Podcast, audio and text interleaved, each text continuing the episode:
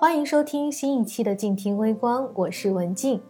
今天的节目里呢，我们要和大家分享一个关于巴西小伙的故事。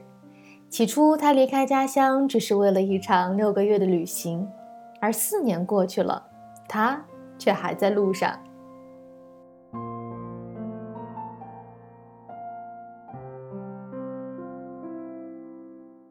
目标似乎是一个很虚幻缥缈的东西，但是如果没有了目标，我们又该何去何从？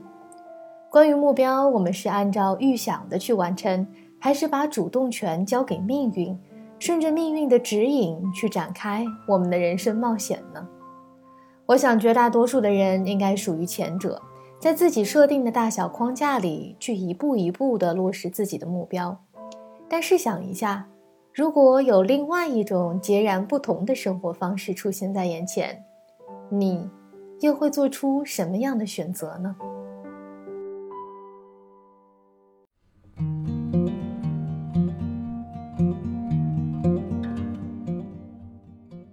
凯纳伊藤是他的名字，一个来自巴西的自由撰稿人。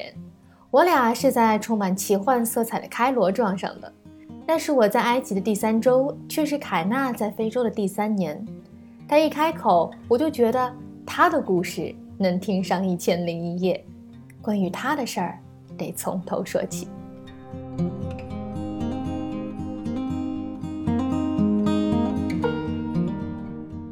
二零一六年的凯纳和所有人一样，在巴西最大的城市圣保罗规规矩矩的上班和下班。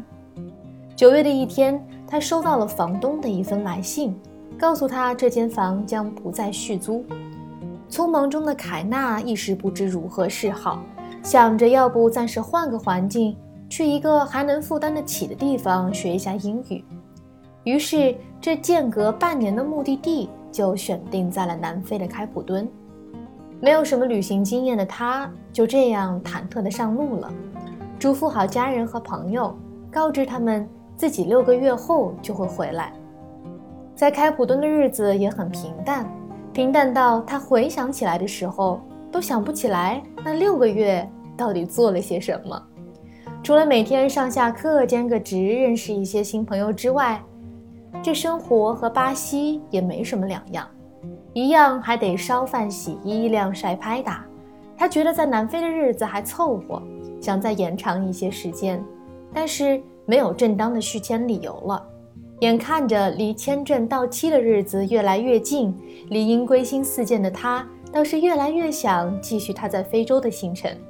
可是想和能终究是两码事儿。他一顿折腾，在网上找到了有地方住又能凑合过的办法，申请用劳动换食宿的工作项目。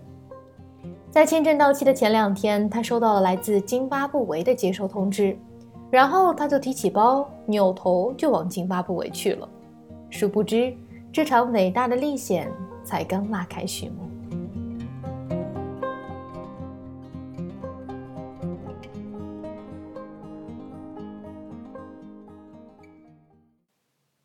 在边境办理了三个月的有效签证后，凯纳来到了这个连名字都叫不清楚的国家。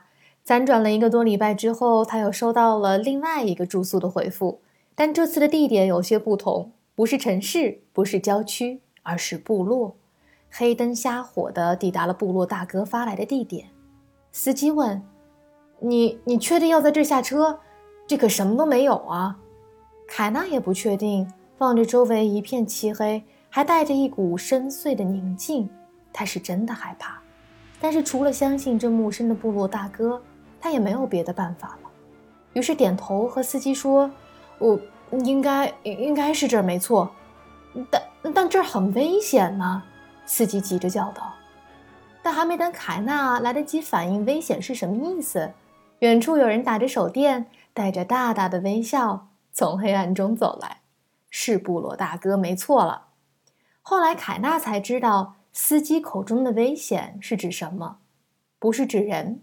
而是指野生动物，这里离野生动物的栖息地还不到三公里。晚上和白天统治这块土地的可不太一样。在部落一住就是近三个月，在没有电也没有网的地方，能做的就是去学了。凯纳几乎完全放下了自己是谁，从素食主义多年到第一次杀生哭得连刀都举不起来，这是他有生以来第一次融入了家之外的另一个家。在这个新家里面，他试图用最大的限度去接纳和理解文化与习惯的不同。这也让他得以从另一个角度认识到了真正的非洲。他说，在部落的那近三个月的时间里，非洲的大门才向他徐徐打开。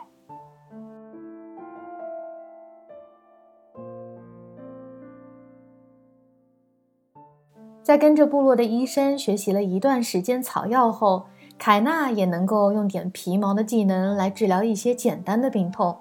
带着这傍身的技能，他这个半路出家的草药赤脚医生，一路上也帮了不少游客。他浪到了下一个边境，这次的工作项目是给当地一个残疾儿童学校做园丁，地点在赞比亚。在部落的三个月，让他从植物入门级选手直接一路进阶到了植物照料的高级阶段。起初他干得挺不错。只不过这一大片的香蕉树给他出了个不小的难题。香蕉树需要很多水，每天走一百多米，来回打四十五桶水，可难倒了凯纳。他心想，如果这头上能再顶一桶，该多好，我就能少走好多趟了。于是他开始央求学校的厨师阿姨收他为徒，因为当地几乎所有的女孩。都是从小开始训练头顶东西，从小碗、水壶慢慢到大的包裹，十几年的实践练就了四平八稳的头顶功力。正所谓万事开头难，开始练习的时候，这桶里放的是石头，石头从桶里落下，不知道砸了多少回脚。终于，他的身体可以开始配合，从两只手护着水桶，到慢慢的只用一只手。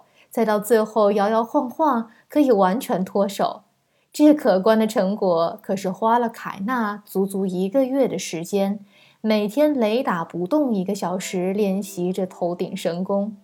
当然，实际操作的过程中起初也并不顺利，提满一桶水回城开始走，在路上要洒完半桶。终于在一个月后的某一天，功夫不负有心人，他的头顶功练成了。不仅练成了，练得好到走过路过的女士们都想要嫁给他。凯纳说：“去真正融入当地，靠的是行动。他不是一定要学头顶功，或者一定要去杀鸡才能交上朋友。但是，当他从认真开始学，到真的和当地人一起去做的时候，那种只是来体验的隔阂会被完全打破，外人的身份也会被化解。”这是他每到一个新的地方，为真正的融入所做的第一步努力。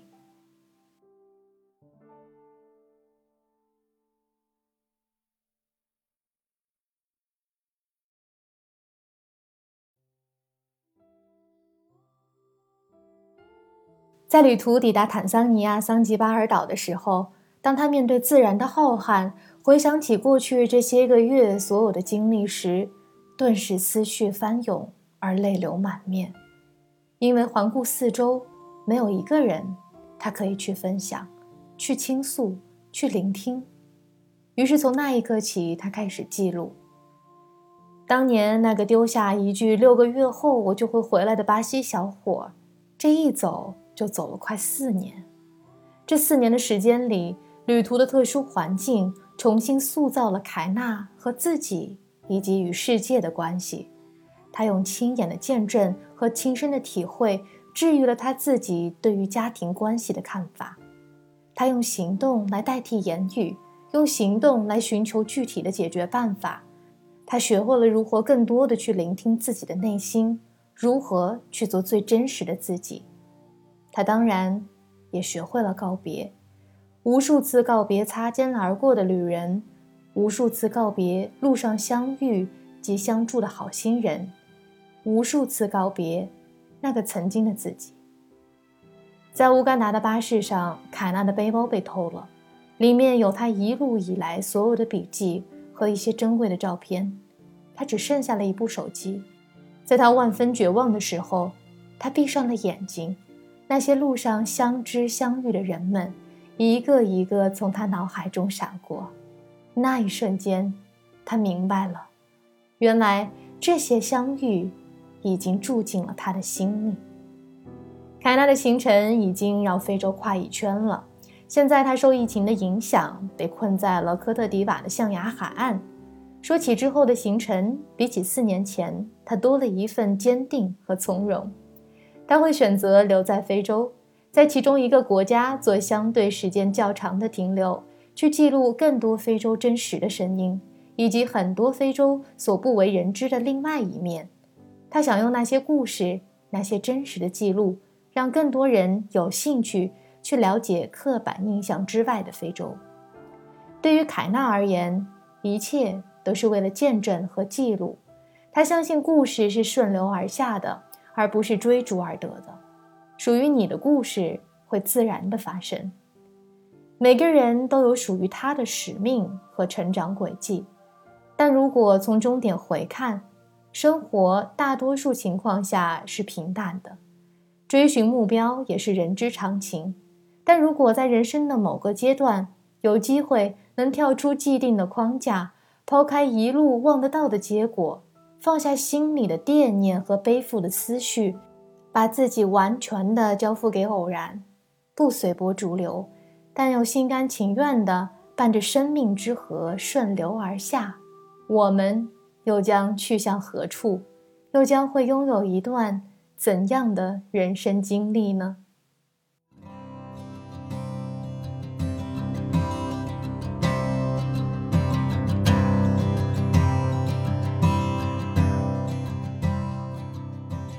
如果你喜欢这期节目和这样的故事，不要忘记写留言告诉我。我希望把身边这些平凡人物身上自带的微光捧在手心，举起来去照亮更多的人。也希望你能帮助我去点亮更多人。我是文静，在巴黎向你问好。我们下一期节目再会。